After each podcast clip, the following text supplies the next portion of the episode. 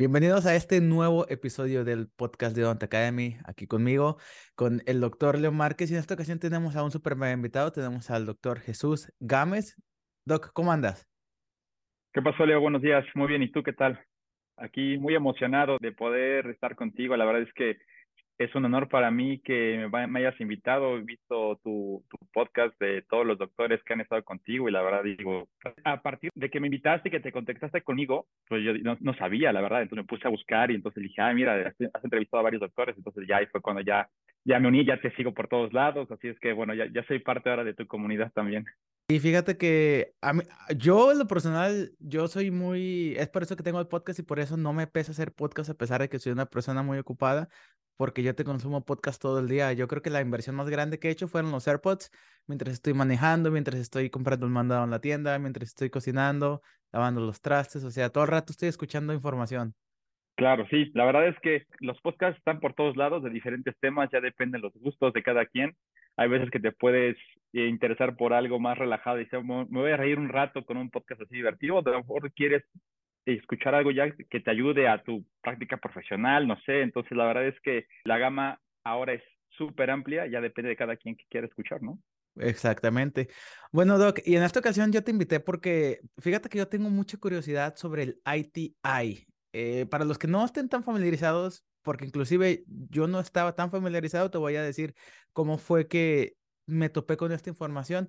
Cuando yo entré a la Universidad de Michigan, hay muchos profesores que son brasileños y absolutamente todos eran miembros del ITI, en especial de la sede en Brasil, y todos eran pues ponentes. Entonces, a mí me tocó ver que todos ellos regresaban a, su país, Brasil, para dar conferencias y ahí fue como que poquito a poquito dijo, oye, pues entonces ha de estar chido, ¿qué será eso? Me meto a la página, veo que se trata de implantes, pero hasta ahí, ahorita tengo la percepción de que la, los exponentes en periodoncia, los exponentes en, en implantes, pues todos son miembros, todos son ponentes y pues eh, es parte de una comunidad que a mí me gustaría explorar un poquito más porque yo, al igual que tú, voy a ser prostodoncista y me interesaría explorar sobre la prostodoncia quirúrgica, vaya. Entonces, eh, ¿qué te parece si nos cuentas un poquito del ITI? Entonces, ¿cómo es ¿Qué es el ITI para empezar? El ITI son las siglas de el, del nombre completo que es International Team for Implantology. Entonces, como su nombre lo dice, pues es una red internacional de dentistas, de especialistas enfocados en implantología, ya sea desde la parte quirúrgica o desde la parte protésica. Entonces, por lo mismo que es internacional, pues obviamente te puedes encontrar con miembros de Australia, de Brasil, de México, de Estados Unidos, de todas partes del mundo, y que su finalidad del ITI es justamente dar evidencia de lo que se ha hecho últimamente y que funciona para que después tú como miembro te puedas nutrir de esa información que todos los doctores de todo el mundo se reunieron para que entonces tú hagas tratamientos y procedimientos con una mayor seguridad y con mayor confianza de que lo que estás haciendo está bien. Entonces, se reúnen cada cinco años, que es el Consensus Conference. Tienen como un grupo de doctores. Unos doctores están enfocados, voy a poner un ejemplo, en la parte quirúrgica, en tiempos de colocación de implantes. Hay otro grupo de doctores que está enfocado en prótesis y que ve los protocolos de carga inmediata. Hay otros que se encargan de manejo de tejidos. Entonces se reúnen cada cinco años en un lugar específico del mundo, se reúnen y entonces sacan la evidencia de los últimos cinco años, del último Consensus Conference al último. Y ahí empiezan a, generar todo este conocimiento para, que después saquen como su resumen y se diga, a ver, de la evidencia de estos últimos cinco años, lo que se tiene que hacer es esto y esto y esto. Y se publica. Y tú como miembro tienes acceso a esa información. Entonces, literal, te resumen todo lo que se ha visto para que tú tengas la información ahí para aplicarlo a tu clínica, obviamente, a tu práctica. Muy bien, entonces ahorita nos vamos a meter de lleno, básicamente ya nos diste un buen resumen porque está bien interesante, o sea, es una organización, pero mira, no quiero, no, estuve investigándolo, no quiero decir algo que no sea cierto, pero me parece que es la organización dental más grande del mundo porque cuenta con 20 mil miembros a lo largo de no ciento y tantos países, entonces este, es algo, pues sí, la, de repente la Organización Dental Americana, pues nada más aquí en Estados Unidos, algunas áreas, algunos países toman sus recomendaciones, pero como organización, el ITI yo creo que es una de las más grandes del mundo. Muy bien, Doc, entonces cuéntanos un poquito de ti, o sea, tú eres un rehabilitador, profesor de restauradora, de rehabilitadora, de prostodoncia, no, no sé cómo le llamen específicamente a la especialidad en tu universidad, pero cuéntanos un poquito de ti, ¿cómo fue que tú te iniciaste en, pues, en el área odontológica? Con, mi primer contacto con odontología, pues lo, lo, traigo desde casa. Mi papá es, es dentista, sin embargo, nunca de chiquito tenía yo como que intenciones. Yo sabía que mi papá era dentista y así, y iba al consultorio, pero yo iba más al consultorio a jugar en la computadora. O sea, yo, yo nada que ver de que, ay, quiero ver y eso, no, nada. Yo iba feliz porque yo iba a la computadora a jugar yo pues de chiquito yo estaba enfocadísimo en el fútbol, o sea, para mí mi vida era el fútbol y ya sabes, como chiquito que sueñas con ser futbolista y eso, entonces para mí ese era mi enfoque en ese momento. Sin embargo, bueno, obviamente empiezas a dar cuenta que el fútbol parece que no va a ser lo tuyo, porque obviamente uno se da cuenta, yo ya entré ya a la parte igual un poquito profesional, digo, llegué hasta tercera división nada más. Órale, pero, nada más. entonces yo, Sí, no, pues es que digo, falta, falta, mucho, pero, pero, bueno, lo intenté. oye, tercera es tercera. Tercera es tercera, de todas maneras. Sí, la verdad es que viví la experiencia, viví la experiencia, supe lo que era, y, pero ya estaba terminando la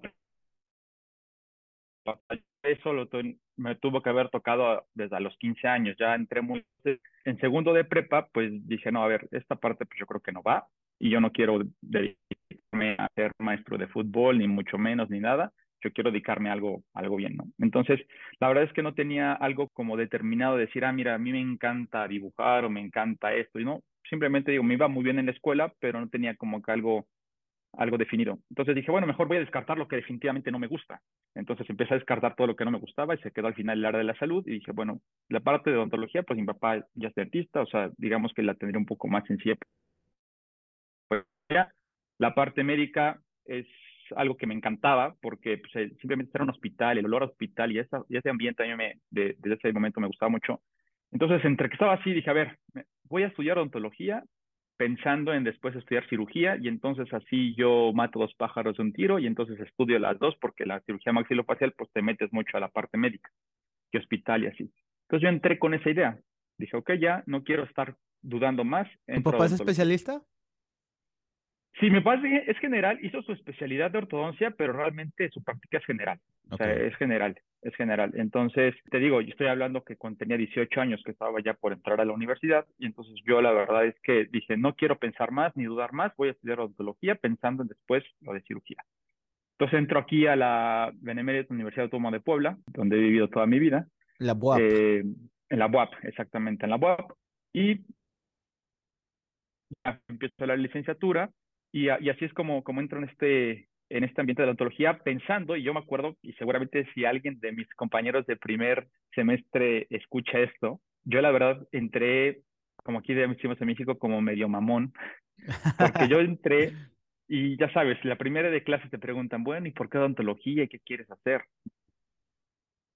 Entonces, a que quería la parte médica, entonces yo dije, no, pues yo quiero estudiar ontología, pero después me iba a estudiar cirugía y había un amigo de mi papá que era oncólogo y le decía, oye, es que no hay muchos oncólogos de cabeza y cuello. Entonces, yo, que como que eso se me quedó grabado y, y fue con lo que entré, fue mi presentación. Yo quiero estudiar cirugía y después quiero estudiar oncología de cabeza y cuello. Entonces, seguramente mis compañeros saben, decir, este güey, o sea, viene, viene muy, muy volado y así. Entré con esa idea, entré con esa idea. Pero pasó el tiempo, pasaron los semestres y de repente, ya sabes, empiezas a ver que endodoncia y dije, ay, qué padre, los conductos y instrumental y todo eso. Y dije, no, pues creo que me gusta endodoncia. Después veo perio, periodoncia, y dije, no, la, teoría de, de periodoncia me encantó, me fascinó. Dije, bueno, pues yo creo que va por perio. Después, cirugía, veo al doctor García Sarain, que en ese momento era el que nos daba clases, y yo lo veía así como, lo máximo dije, no, yo creo que cirugía maxilofacial. O sea, conforme fui avanzando los semestres, fui cambiando. Y finalmente, el que termina siendo, yo considero como mi mentor en lo que ahora me especializo, que es prótesis, fue el doctor Alejandro Dipcanan, con el que tomé mi último semestre de prótesis total, y mi paciente era mi abuelo.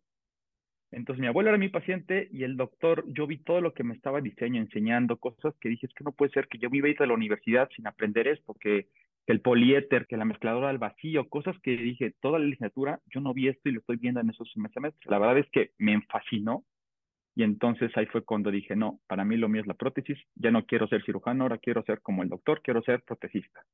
Y así es como decido irme por la parte de prótesis. ¿Y tú dónde estudiaste? ¿En la UAP o estudiaste en otra universidad? No, ahí, ahí cuando estoy en esta parte de la licenciatura, el doctor es una persona que ha marcado mi vida porque ahora somos socios, ya después te contaré cómo estuvo la historia. Él al principio me dijo, a ver, ¿qué vas a hacer después de la universidad? Y yo, pues, el servicio social. Aquí en México, bueno, en la UAP, por ejemplo, en su momento ahorita ya aumentaron, pero eran nueve semestres. Y de esos nueve semestres hacías después un año de servicio social. Entonces yo ya estaba en mi último semestre, ya iba a entrar al servicio social y entonces el doctor fue el que me preguntó, ¿qué vas a hacer? Pues lo que me toca, pues el servicio social y después pues me gustaría estudiar una especialidad y quiero ser como usted, quiero estudiar prótesis. Entonces él me dijo, me preguntó por mi promedio, la verdad es que sí tenía muy buen promedio, tenía 9.6, 9.7, no recuerdo, y me dijo, ¿por qué no haces una tesis? Y yo, doc, o sea, he hecho todo para titularme por promedio y cómo yo solito voy a meterme a una tesis cuando yo no la necesito para titularme. Me dijo, pues es que aprovecha el tiempo, aprovecha el tiempo porque si quieres estudiar una especialidad, vas a necesitar tener cierto currículum para que la gente que toma las decisiones te pueda tomar en cuenta. Entonces, híjole, es que no puede ser, yo no quería hacer tesis, o sea, como que ya sabes, en la licenciatura, como que lo que siempre te pintan que la tesis es lo peor del mundo y que es mucho tiempo, etcétera. Entonces dije, bueno, doc, pues si la voy a hacer, voy a hacer algo referente a prótesis, algo que tenga que ver con la rehabilitación. Él había hecho una tesis maestría de guardas oclusales y él me dijo, mira, ten este artículo, léelo, habla sobre utilizar arco facial en férulas tipo Michigan. ¿Y qué pasa si utilizas el arco facial para montar los modelos y qué pasa si no lo utilizas? Y yo dije, ok, pues a ver, eso fue en diciembre del 2010 me lo leo todo el artículo todo el en enero cuando regreso le digo, está interesante el artículo, me gusta. Me dijo, bueno, lo mismito que hicieron ese artículo, lo vas a hacer tú y esa va a ser tu tesis. Ok, entonces me enfoco en hacer mi tesis de férulas sucursales. Es que anteriormente habíamos platicado de lo de la férula crucial tipo Michigan, porque, o sea, imagínate, termina siendo 95 guardas para hacer el estudio entonces me volví un experto en, guardas tipo Michigan y después de ahí, obviamente con mi promedio y la tesis, me dan la mención honorífica más alta del entonces yo ya salgo con el cum laude de la universidad y eso para mí me abrió las puertas muchísimo porque entonces la tesis la publicamos en un artículo y cuando estoy en la toma de decisiones a dónde irme, pues yo dije, Doc, pues dígame dónde estudió usted la especialidad para yo hacer lo mismo. Él había estudiado la, la especialidad en UITEC en la Ciudad de México, pero creo que en ese momento creo que no estaba o creo que se había, la abrieron, la volvieron a hacer, no sé qué relajo había. Entonces, pues buscando por una cuestión realmente más económica, pues la UNAM es una universidad, tú sabes, la más grande de Latinoamérica y eso con gran prestigio, y afortunadamente también, pues también es de las más económicas. Entonces, aparte, pues de la Ciudad de México a Puebla estamos a dos horas, Digo, el tráfico luego termina aumentando el tiempo, pero normalmente son dos horas y tantos. Eh, pues me queda cerca, pero siempre me dijeron, Chucho, porque todos me dicen Chucho. Eh, este, así es que Leo, si quieres decirme Chucho, adelante, todos me conocen así. Me dicen, Chucho, pero ¿conoces a alguien en la UNAM? Digo, porque si en la UNAM no, no entras, ¿eh? O sea, necesitas tener ahí tu, tu ayudadita para que te entres en la UNAM, porque si no, no vas a entrar. Eso es lo que se decía acá. Entonces yo dije, híjole, es que yo no conozco a nadie. O sea, no eh, conozco a nadie es lo mismito que, dicen ahorita en la UDG. Es lo mismito que, que tienen que tener palancas, le dicen. Palanca, exactamente, palancas. Tienes que tener una palanca allá adentro. Normalmente eso está muy mucho en los posgrados de escuelas públicas. Porque obviamente como tanta gente quiere entrar, pues es muy peleado esos lugares. Entonces, dentro de eso, digo, no, no conozco a nadie, pero para mí ahorita es mi primera opción y me voy a meter. Entonces ya pues hago el examen este, para entrar al propedéutico. El protocolo para a la universidad, a la UNAM, es un poco diferente a las demás, porque ahora que yo estoy aquí en el posgrado de dando el teólogo, lo que platican otros compañeros, es diferente. Aquí primero haces un examen para el propedéutico. Entonces, de un mundo de gente que no mal recuerdo, creo que hicimos en mi, para, para ese año, creo que éramos 85 los que hicimos examen, solo para entrar al propedéutico. Entonces ya es el examen, la entrevista y ya después de esos 85 se convierten solamente a 24. Y esos 24 son los que entramos al propedéutico, que son más o menos tres meses, que son los peores tres meses de mi vida. No sabes, el propedéutico es, es literal como los juegos del hambre, literal. O sea, ahí no importa si haces bien o mal las cosas, ahí tienes que aguantar, tienes que resistir la competencia y todo. El chiste es que tú puedas lo que te piden, ya si lo puedes hacer bien o mal, bueno, ya dependerá de cada quien. Finalmente tuve la gran fortuna de poder entrar en ese, de esos 22, 24, perdón, se redujo el grupo a 13 y eh, esos 13 fuimos los que entramos a la especialidad en esa generación, que te estoy hablando que yo entré a la especialidad en 2013. 2013, 2013, 2016. Es en la UNAM, la especialidad se llama especialidad en prótesis e implantología y son tres años tres años en los que no ves otra cosa que no sea prótesis. O sea, son tres años en los que tú haces laboratorio, haces la parte clínica, no haces todo laboratorio, o sea, las cosas grandes las mandas a laboratorios que son, digamos que avalados por el mismo posgrado, y, hay, y te piden cierto mínimo de trabajos que tú tienes que hacer el laboratorio, que tú tienes que hacer este, cierto número de coronas, este, metal porcelana o removibles, tus prótesis total las haces tú solo, entonces, eh, pues digamos que ves toda la parte de laboratorio de forma muy general y pues aprendes a hacerlo. Para mí, yo hice mis cosas de laboratorio y yo no me vuelvo a meter en laboratorio porque la verdad es que siento que es muy estresante el laboratorio. Es muy estresante, pero bueno, sé cómo hacer todas las cosas. Te tengo una pregunta. Yo en, en junio de este año empiezo la especialidad pero yo me voy a me quiero revelar poquito porque tienen que hacer todo el laboratorio también. ¿Tú sí consideras que es importante para el prostodoncista que haga o al menos sepa saber todo lo del laboratorio? Porque en la realidad, en la práctica privada nunca es así. Claro, el enfoque que le quieras dar, porque hay mucha gente que sí hace, o sea, sale del posgrado y hace su laboratorio y su clínica y están haciendo las dos cosas. Al día de hoy que lo veo, la verdad es que me impresiona y valoro mucho que lo hace todo, ¿eh? porque o sea, necesitas mucho tiempo, inversión y todo para que tú lo puedas hacer. Sin embargo, si tú nada más te quedas con la parte que ves en el posgrado y por lo menos en el posgrado lo haces, te ayuda mucho para después poder mandar y decir a tu laboratorio qué es lo que quieres que te hagan, porque tú ya sabes el proceso. Entonces tú te puedes dar cuenta de que, a ver, me llegó esto que está mal, a ver, espérame, yo creo que te falló esto o, o por lo que yo me estoy encontrando, puede que a lo mejor el problema haya estado acá, porque sabes los pasos a seguir. A lo mejor no eres un maestro ni eres un experto en eso, pero tienes el conocimiento de hacer las cosas. En su momento, te lo juro, yo lloré. O en el propedéutico lloré por prótesis total. Esa prótesis total para mí en su momento era algo que se me hacía muy complicado porque en licenciatura solamente lo hice una vez y en el propedéutico tenía que hacer tres enfilados de tres prótesis en un fin.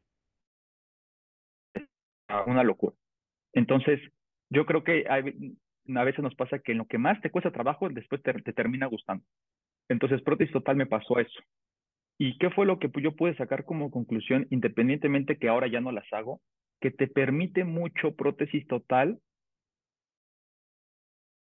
tener como que un conocimiento de todo. ¿Por qué? Porque tú manejas todo. Tú manejas tamaño de dientes, manejas color de dientes. Tú decides en qué posición van, con qué inclinación, qué angulación. De todo, todo.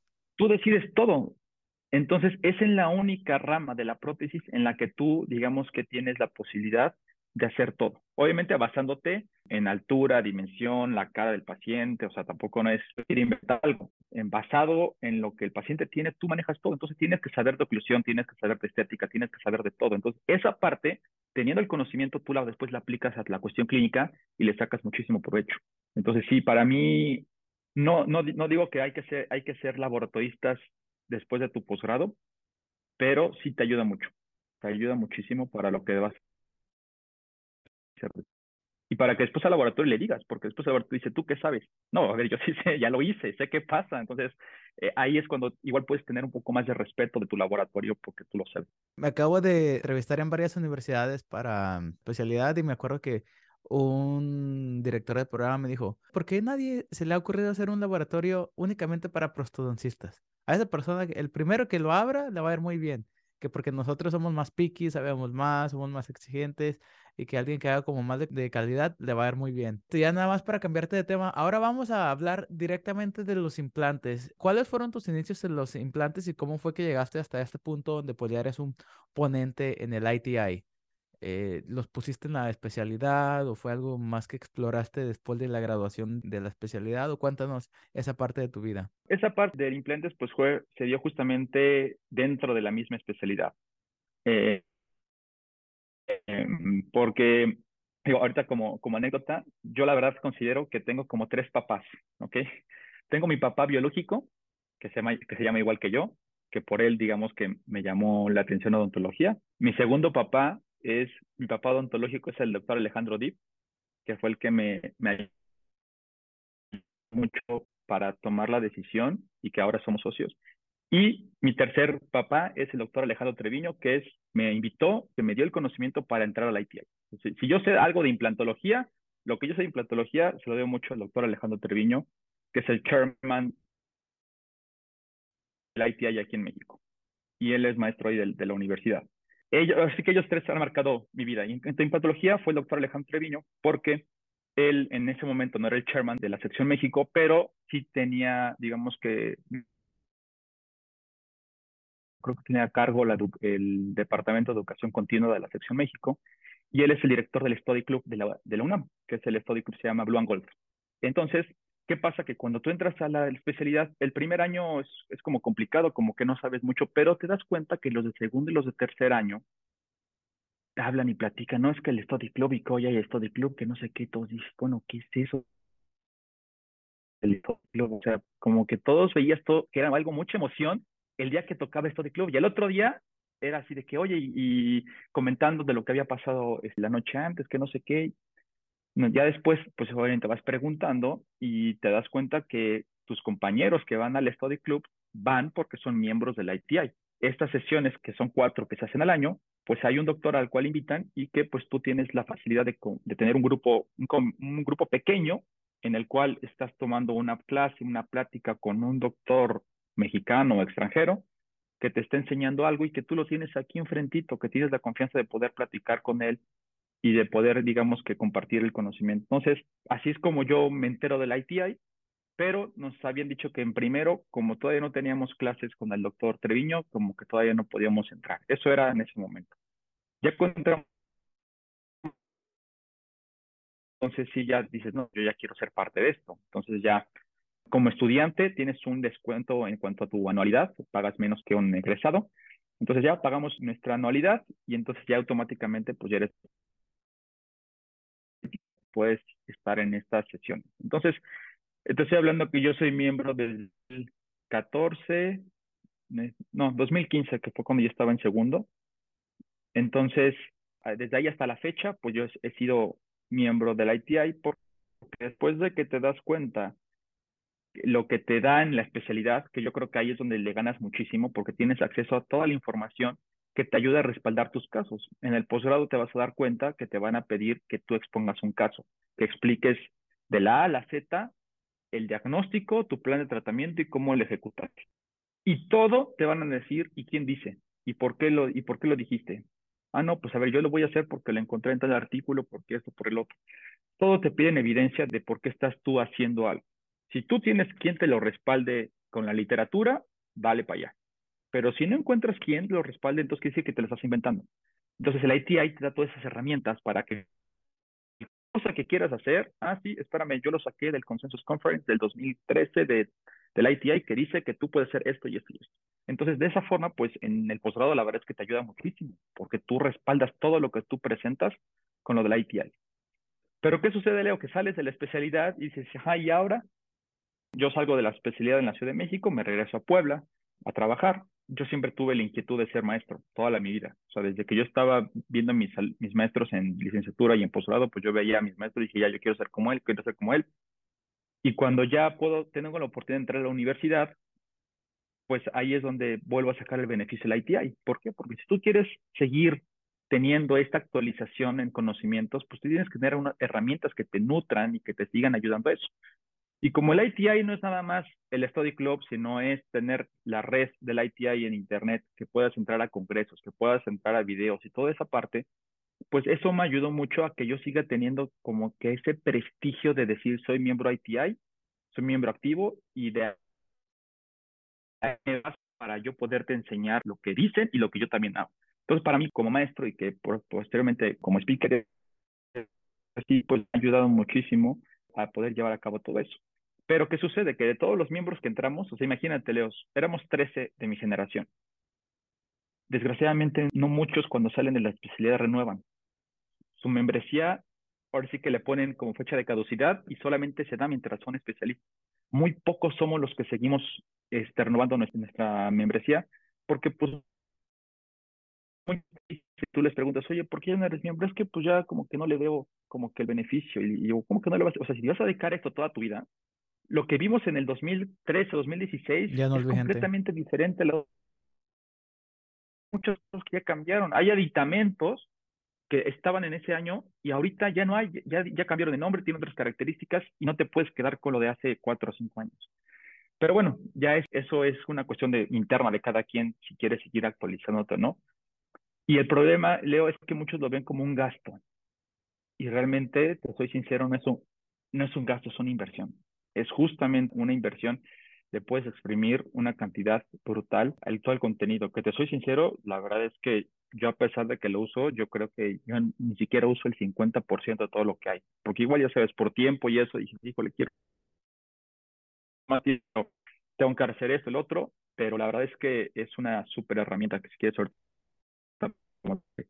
de todo eso. Pero así fue como entré, así fue como entré al ITI y el hecho de que yo fuera miembro del ITI y yo tener un study club cuando yo me regreso a Puebla, pues ya no tengo study club. Aquí en Puebla no hay study club. Entonces yo tenía que ir a la Ciudad de México a, las sesiones del study club del doctor Treviño, del Blue and Gold. Y después, entonces a veces ya es medio pesado el que diga así, le voy nada más, tengo que dormir allá, regresarme porque es en la noche y así. Y siempre desde que yo me fui, yo tenía la intención y le decía al doctor Treviño, Doc, quiero hacer un study club en Puebla. Puebla, no sé si sepas, Leo, pero es la ciudad con más escuelas de odontología en todo el país. ¿A poco? ¿Cuántas tienen? Son como 22 o 21 escuelas de odontología. ¿En Puebla?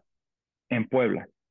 Así, te la pongo. Imagínate, o sea, la cantidad de egresados o de dentistas que hay aquí en la ciudad. Digo, obviamente hay mucha gente que viene acá, o sea, no son poblanos, pero es muchísimo, o sea, es demasiado. Yo me acuerdo que contra el posgrado, la primera plática que tuvimos nos hablaron así de forma general de la odontología del país y hasta medio se burlaban un poquito de que cómo ven que Puebla tiene veintitantas escuelas de odontología. Entonces, pensando en ese en ese mundo, en ese universo, dije, o sea, ¿cómo es posible que Puebla no pueda tener ese, ese tipo de educación continua de, de alto nivel? Entonces, desde que yo salí, pues siempre estuve así, quiero hacer esto, quiero hacer Toy Club y así, pero no se había dado las circunstancias y el año pasado, este Leo, me acaban de dar ya oficialmente el Study Club, ya soy director del Study Club en Puebla. Entonces lo acabamos de armar y es nuestro primer año, estoy súper emocionado porque algo que siempre quise, justamente se acaba de, de, dar y ahora que estoy dando clases en el posgrado también de la UAP, pues obviamente yo estoy haciendo lo mismo que yo hacía como alumno, pero ahora yo como maestro, jalando a mis alumnos a, que se hagan miembros para poder hacer el, el, Study Club. Entonces, así fue con toda mi cronología de cómo llegué a la ITI y ahorita en, la situación en la, en la que estamos. Oye, perfecto, eh. Me da muchísimo gusto porque le has estado echando muchísimas ganas. ¿Qué te parece si ahorita nos platicas un poquito ahora sí ya en fondo sobre la ITI? Pues ya contamos que ahí están muchísimos recursos sobre implantología, está demasiada información que inclusive para alguien como tú, que estás bien apasionado, hasta te es difícil ver todo el material que existe, ¿verdad? Entonces cuéntanos un poquito como, ¿para quién va dirigido? ¿A quién sí le conviene? ¿O quién debería hacerlo? De repente, práctica privada, estudiantes, este, cuéntanos todo. O sea, cuando alguien se acerca a preguntarte o alguien, alguien te pregunta en Instagram, como qué es lo que le dices, como de doc, no sé si inscribirme o tengo la curiosidad, tengo la inquietud, vaya. ¿Qué, le respondes? Claro. Mira, eh, el ITI antes estaba como más enfocado a especialistas. Al día de hoy te puedo decir que esa parte o ese mito ya no es. Es a cualquier odontólogo que esté enfocado o que tenga práctica en implantes. ¿Por qué cambió un poquito la forma de ver esto? Porque tú lo sabes, hay muchos dentistas generales que no son especialistas y que ya sea que ponen o que rehabilitan implantes. Habrá mucha gente que a lo mejor tomó un cursito, un diplomado y ya con eso se sienten con el expertise para hacerlo, que yo la verdad no estoy de acuerdo con esa parte, pero bueno, pasa, no, no pasa nada, es, algo que, que tenemos que vivir con ello. Sin embargo, hay muchos que se quedan con lo que aprendieron en su cursito, en su diplomado, y ya es lo que hacen. Pero hay muchos que eso les ayuda a abrir el panorama y decir, oye, no, creo que esto no es suficiente. No puedo meterme en una especialidad de eso, pero quiero información, quiero saber cómo hacer las cosas bien. ¿Qué mejor herramienta que tener el ITI? No puedo hacer mi especialidad, tengo un curso, tengo un diplomado, me gustan los implantes, bueno, pues voy a tratar de hacer las cosas mejor. Entonces, por eso es que el hecho de abrir digamos que la plataforma, no solo especialistas, sino a generales, pues fue, va justamente enfocado a eso, a que un dentista general que se dedica a eso, pues pueda tener ese recurso para poder hacer su clínica mucho mejor. Entonces, en cuanto al que esté limitado a alguien, no. Obviamente un ortodoncista, un endodoncista no tiene nada que hacer en el ITI, y vamos a ser honestos, digo, tampoco no es ni para odontopeatría, pero para cualquier cirujano maxilofacial, periodoncista, especialista en prótesis, en rehabilitación y dentistas generales que se enfoquen en la implantología, digamos que está abierto. Ahora, ¿a quién, quiénes son los que yo creo que tienen que estar sí o sí? Cualquier estudiante de posgrado. Obviamente de estas, de estas ramas. Por lo mismo que te decía hace rato, Leo, el hecho de que tú puedas tener acceso a esos recursos, a información, a imágenes, a que el ITI te da para que tú puedas explicar un tratamiento de que digas yo, bueno, yo paso de tener esta, estas características de dientes y después quiero llegar a esto, en lo cual ya te ves los implantes colocados con regeneración. Ese tipo de información te la da el ITI y respaldada científicamente. Entonces, para un estudiante de posgrado es algo que creo que te ayuda muchísimo. Además de que ya empiezas a hacer tu pequeño currículum de decir, a ver, yo soy miembro ITI desde tal fecha, desde que entré al posgrado, y si tú lo sigues haciendo, pues ya vas haciendo tu eh, historial exactamente, ese tipo de, de situaciones. Entonces, para estudiantes de posgrado, la verdad es que, digo, obviamente no se puede obligar, pero sí creo que debe ser un requisito. Yo ahorita te digo, con mis alumnos de aquí del posgrado de la UAP, eh, yo ya eh, los convencí de que todos hicieran miembros y ahorita que es el corte de renovaciones en 31 de enero, te puedo decir que todos los estudiantes ya son miembros. Entonces, ¿por qué los termino convenciendo? Porque les enseño, miren lo que pueden hacer. Y, ah, y eso puedo hacerlo sí, y esto puedo hacerlo sí. Entonces, toda esa situación, cuando te das cuenta de las necesidades que te exige un posgrado, dices, no, pues esto cumple con lo que yo quiero. Ya no tengo que estar buscando información en lados que igual a lo mejor no son los mejores, porque tú sabes, en Internet encuentras cosas muy buenas, pero también encuentras mucha basura. Pero aquí no, aquí digamos que todo lo tienes directamente de los másters de la implantología. Así es que yo creo que para ellos es excelente. Entonces, si tú eres maestro, docente de algún posgrado o incluso de la licenciatura y estás enfocado en rehabilitación de implantes, para ese tipo de doctores es una excelente herramienta. O sea, está muy enfocado en eso porque hasta hay una sección de speakers. No todos tienen acceso, pero, por ejemplo, yo que soy director de Study Club, yo ya tengo acceso a eso. Entonces, yo que quiero el dibujito del implante, lo saco de ahí, lo pongo en mi presentación, o sea, te ayuda mucho para, para tu propia presentación. Entonces, creo que, que en esa parte ayuda mucho. Si a ti te gusta viajar, ir a congresos, tienes descuento. O sea, como miembro tienes un precio especial para congresos, obviamente organizados por el ITI, por ejemplo, en 2016, Leo, tuve la oportunidad de ir al Congreso de Norteamérica del ITI. Con ese congreso yo presenté un póster y eso era una forma que tenía la UNAM de poderte titular con una exposición de un caso en el extranjero. Entonces, por ser miembro ITI, pues tienes acceso a ese congreso, tienes una cuota menor por ser miembro, presentas un caso y de esta forma pues cumplí con un requisito que me pedía la universidad. Entonces, Leo, te decía, el día de hoy, el siguiente congreso grande es en, en Singapur. En Singapur, sí, sí, sí. exactamente. Entonces, al ser miembro ITI, tienes acceso al congreso que dicen que va a ser una locura. Sí, va a ser en 2020, pero por la pandemia se suspendió. Se corre el rumor, eh, Leo, que va a estar la pantalla de LED más grande del mundo que ha estado en un congreso de odontología. Dicen que va a ser brutal esa pantalla que va a haber que yo espero tener la oportunidad de poder estar en el 2024 y que eso obviamente pues lo puedes lograr si eres miembro. Así es que pues toda esa parte de viajar, de congresos, pues si a ti te gusta esa parte pues tienes una excelente herramienta que la ITI te da de poder tener eso. También tienes, por ejemplo, cada, cada sección tiene su propio congreso, el Section Meeting de México, el Section Meeting de Estados Unidos, cada quien sección tiene su congreso anual y pues eso también te ayuda al ser miembro. Algo que, que me gustó mucho, Leo, te, te, lo comento, en noviembre fue el Section Meeting aquí en México. Vino la presidenta de la ITI, que es la doctora Charlotte Stilwell, que ella es de Londres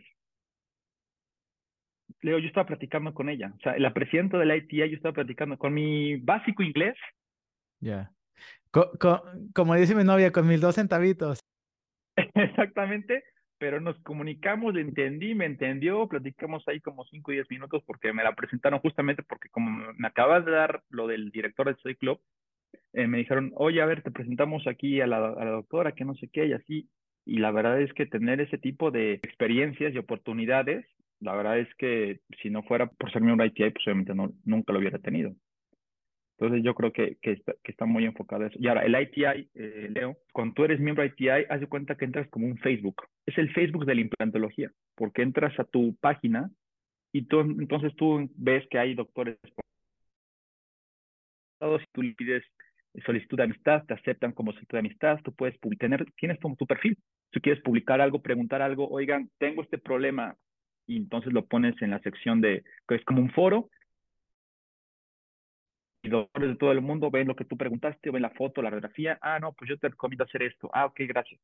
Eh, no sé, un doctor publicó que va a ser, este, no sé, un, un study club en tal parte y tú ves que ese doctor te gusta, oye doctor, veo que estás ahí, ¿crees que me puedas invitar? No sé, tienes ese acceso como un Facebook, es literal ese, el Facebook de la implantología. Y, la verdad es que conoces a muchísima gente, conoces a muchísima gente de, todo el mundo y que ya después ya nada más se queda ahí, sino ya se termina convirtiendo en una amistad con gente que conociste de esa forma.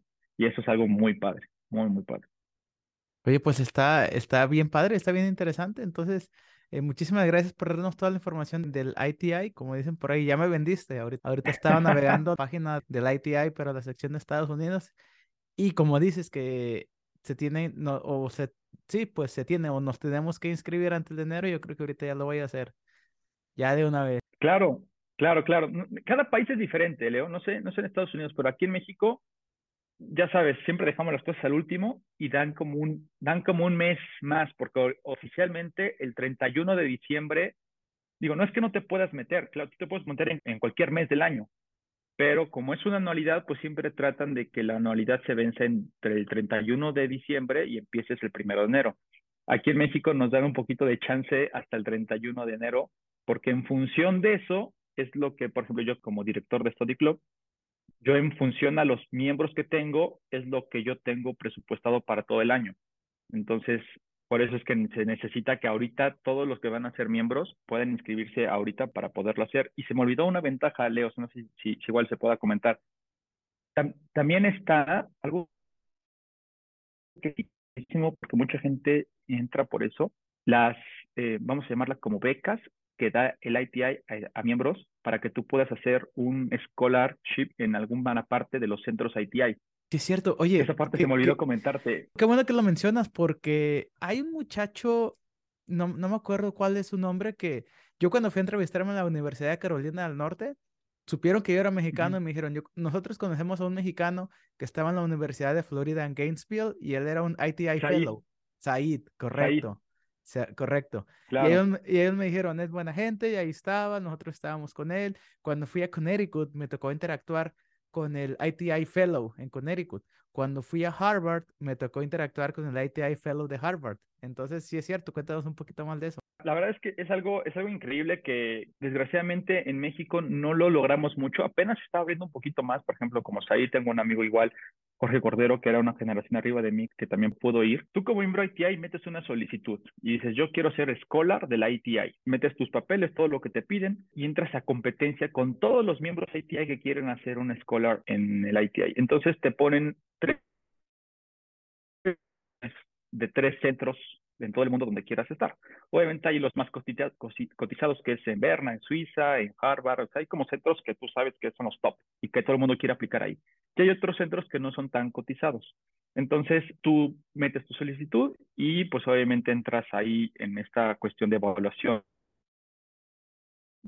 currículum y eso para ver si, si eres candidato o no. Su centro aquí en, en UNAM, o sea, hay gente del mundo, de cualquier parte del mundo que puede venir aquí a la UNAM, exactamente con el doctor Treviño, que es el que maneja esa parte, y tú entras a esta evaluación, te dicen, ah, pues te aceptaron en, vamos a decir, esta en Florida. Ah, ok, entonces te vas un año pagado por la ITI, completito, en el cual tú vas a un centro ITI a aprender.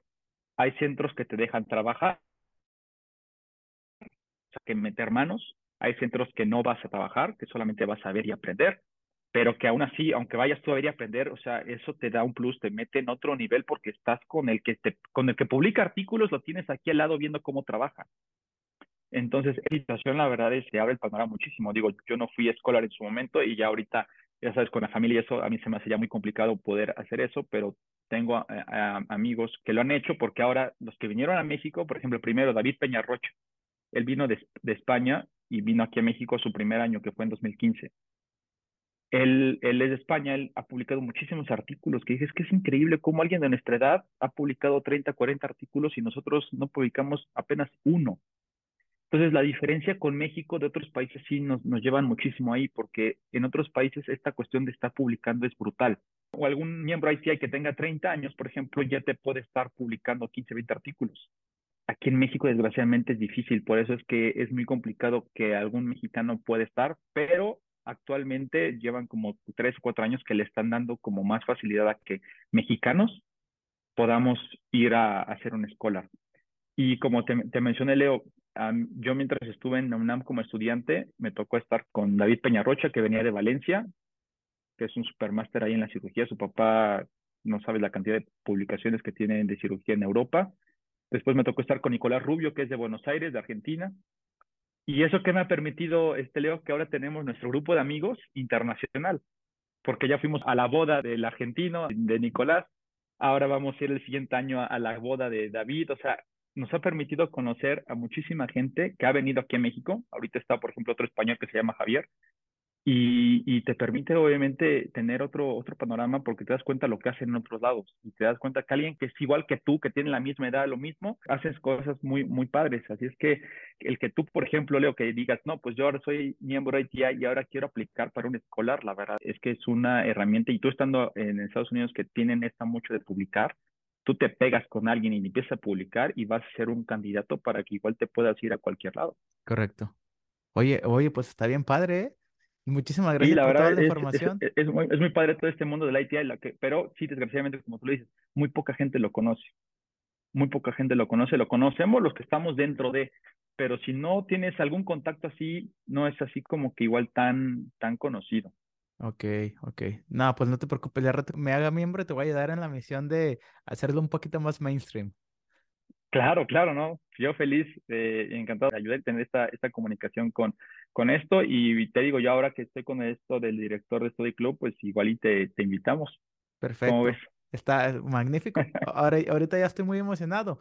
Entonces, oye, ha habido dos, tres cosas de vuelta, cambiándote de tema. Aquí, aquí es como, allá ya les he dicho a mis invitados que aquí es como Netflix. Primero te metemos así, luego nos regresamos y luego nos volvemos a ir comentaste, comentaste algo que a mí me llama mucho la atención. Yo nunca he puesto un implante en mi vida, pero planeo ser un experto en implantología. O sea, yo ya, yo ya sé mi, mi camino. Prostodoncista, muy bueno en odontología digital y en implantes. Esas son como que mis dos áreas en las que quiero desarrollar una expertise. Ahora, dijiste que tú no estás de acuerdo en que alguien agarre un cursito o un diplomado y se empiece a poner implantes en México.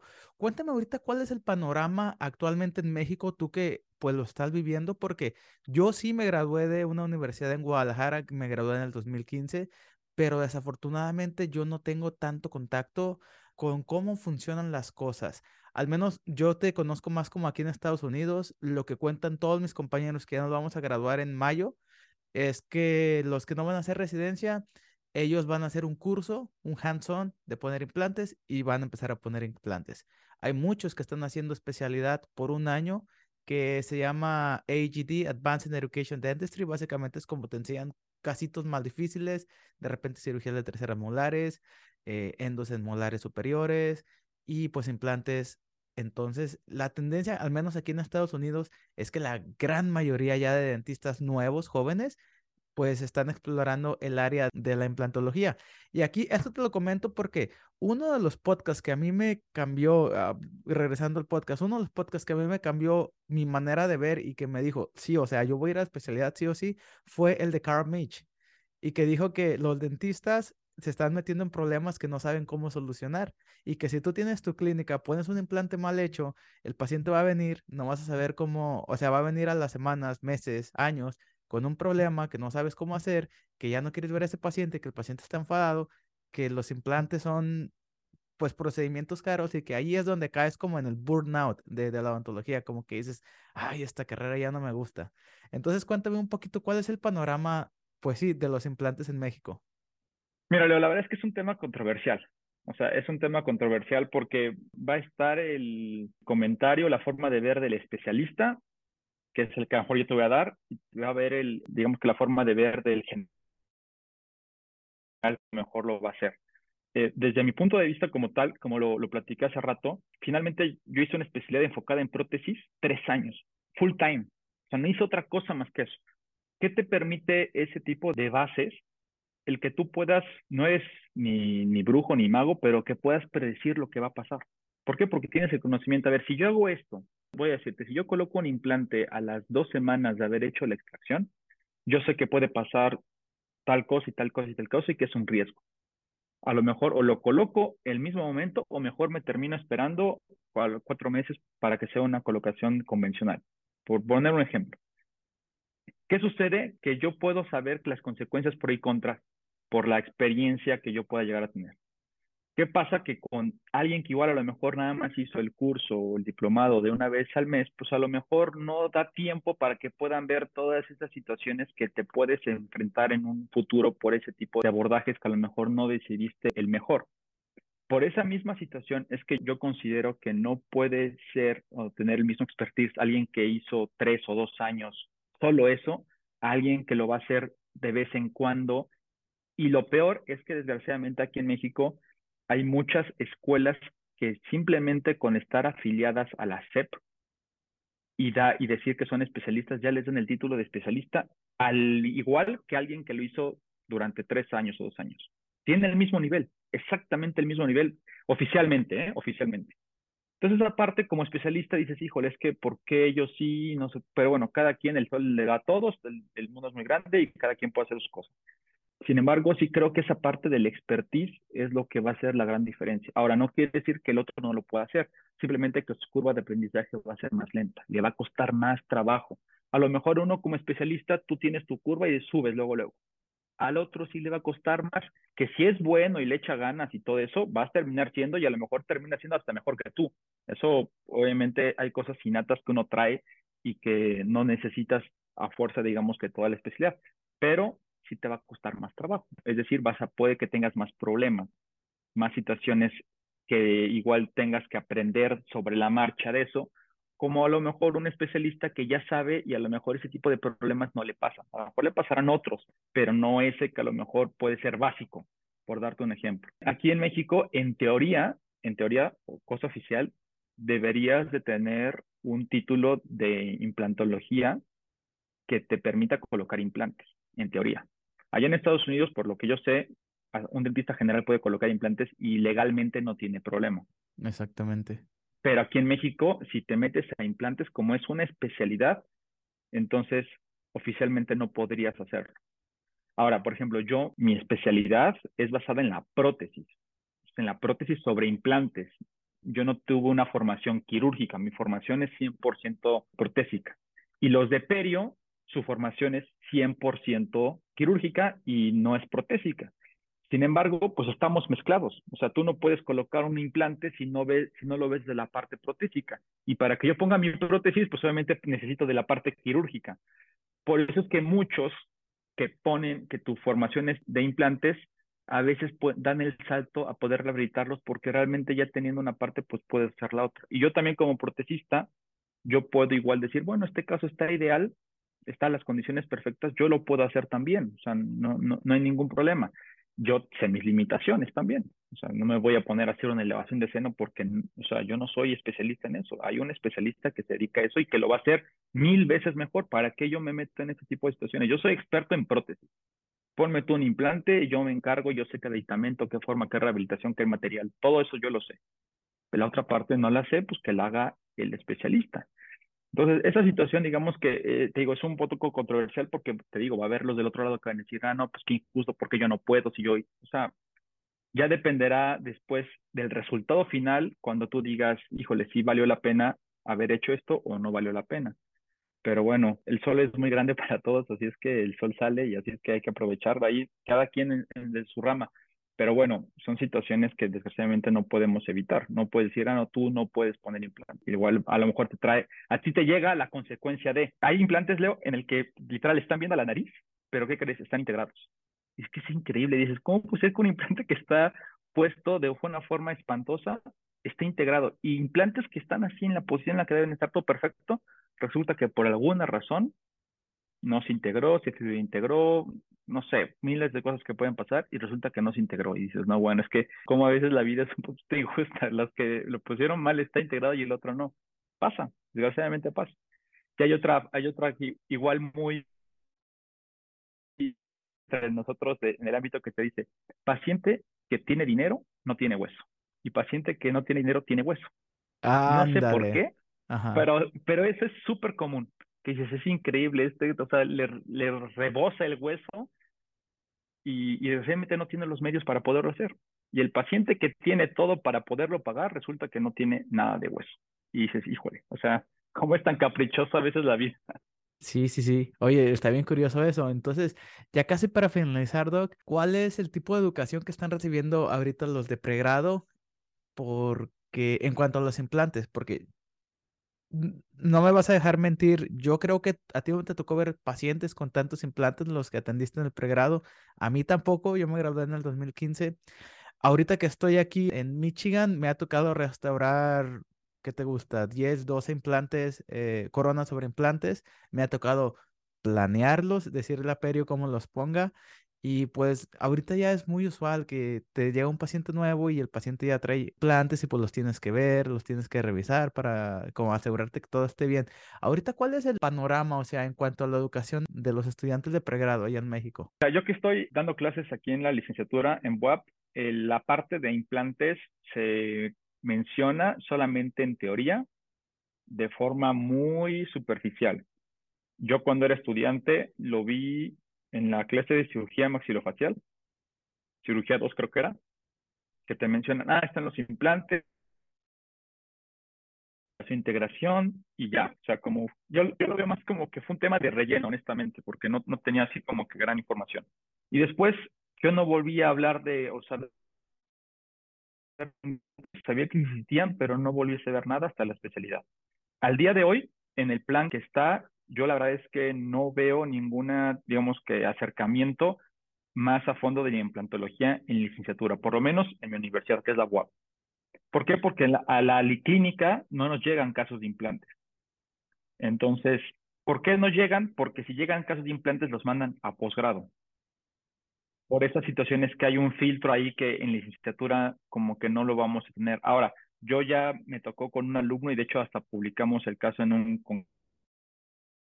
de, carteles de que llegó un caso de un central y, te, y le dije, ¿quieres hacerlo? Si quieres aprender, ahora lo vamos a hacer, pero pues obviamente prácticamente el, el caso lo hice yo.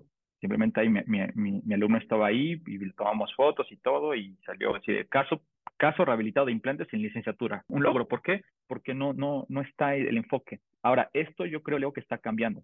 Recientemente tengo el, el, contacto con otra universidad aquí en Puebla, que es la UDLA, que digamos que de, de las privadas yo creo que es de las mejores del país, y que ya tiene odontología. Ellos ya tienen en sus últimos dos semestres clases de implantología. O sea, ya de una clase de implantología ya en forma, no, no como parte de un tema de la materia, sino materia de implantología. Y fue por eso que hace ratito, igual olvidé mencionar, yo invité a los alumnos de la UDLA al primer study club que yo hice de implantes yo pregunté, oigan, tengo alumnos de licenciatura que están viendo materia de implantes, ¿puedo invitarlos a la doctor, adelante. Es, esos alumnos van a terminar saliendo de la universidad probablemente hasta colocando implantes porque ya lo están viendo en la teoría. Entonces, creo que es algo que apenas va a empezar, que ya alguien de licenciatura tenga una materia de implantología y que tal vez pueda ya empezar a hacer algo en la clínica de licenciatura. En la pública, que es donde yo estoy, creo que esa parte te va a tardar un poco más. Pero bueno, ya, ya por lo menos yo ya soy testigo de que en esta universidad privada ya lo tienen como materia. Ok, excelente. Así es que la, la tendencia va a eso, la tendencia va a eso. La tendencia va al cambio, pero como son instituciones educativas, a lo mejor no se adaptan tan, tan fácil, ¿verdad? Como... Los, los planes de estudio para cambiarlos, no sabes. Es una, es una locura, hay que hacer muchísima burocracia, tiempo y, precisamente por esa situación, a veces en algunas universidades es un poquito más lento el poder hacer un cambio grande porque pues, prácticamente tienes que, meter una o dos materias más al plan. Entendido. Bueno, Chucho, muchísimas gracias por tu tiempo. Creo que ya vimos todos los temas que queríamos ver. Eh, ya estoy muy entusiasmado por lo del ITI. Y pues muchísimas gracias. Eh, yo no sabía eso de, las 22 eh, escuelas en Puebla. Yo no sabía tan, tantas cosas del ITI como me las acabas de mencionar. Está muy bien el panorama que me cuentas sobre los implantes porque pues sí, esperamos que vaya a ser una nueva manera mainstream de reemplazar pues un diente perdido en México. Este, tú y yo sabemos que es una opción excelente para atender a un, paciente pues que ha perdido un diente, ¿verdad? Claro, para mí, cuando yo estoy con mis alumnos de licenciatura y me dicen, doctor, ¿esto cómo lo rehabilito? A ver, primera opción es implantes. No se puede implantes, o bueno, pues ahora sí ya nos vamos con lo demás. Pero al día de hoy, la verdad es que la implantología tiene una tasa de éxito muy alta, que a veces muchos pacientes se quedaron con los inicios de la implantología, que a lo mejor todavía no había tanto conocimiento y que sí llegaron a ver cosas no, no deseadas, pero al día de hoy, el implante es un tratamiento muy seguro. Muy bien. Chucho, muchísimas gracias por, por, tu tiempo. Este, te agradezco toda la información que nos has dado y salieron tus redes sociales a lo largo de todo este capítulo. Seguramente vas a tener ahí una que otra persona este, con un poco de curiosidad en cuanto al ATI. No, hombre, yo feliz, Leo, como nuevamente te lo, te lo repito, la verdad es que para mí es un honor que me hayas invitado. Estaba muy emocionado de, de poder este, platicar contigo igual yo sé que va a haber mucha gente que a lo mejor con lo que escuchó ahorita le va a dar más curiosidad de poderse meter al tema de implantes. Y pues yo estoy abierto a, cualquier pregunta, eh, ahí ya directamente en mis redes sociales. Y, bueno, pues encantado de, participar. Y Leo, sabes que aquí en Puebla tienes tu casa cuando gustes. Eh, Muchísimas gracias. Invitado, y ya después que, que, estés ahí en la especialidad, igual y ya vienes a ser parte de, de mi Study Club para que nos des una plática, ¿cómo ves? Ok, perfecto. Nos, nos aventamos, ¿cómo no? Eso, muy bien, me late. Pues muchísimas gracias, Leo, de verdad. Un gusto estar contigo. Un gustazo. Muy bien, amigos, pues aquí lo tiene el doctor Jesús Gámez, Chucho Gámez, y nos vamos, nos estamos viendo en el próximo episodio. Bye bye. Gracias.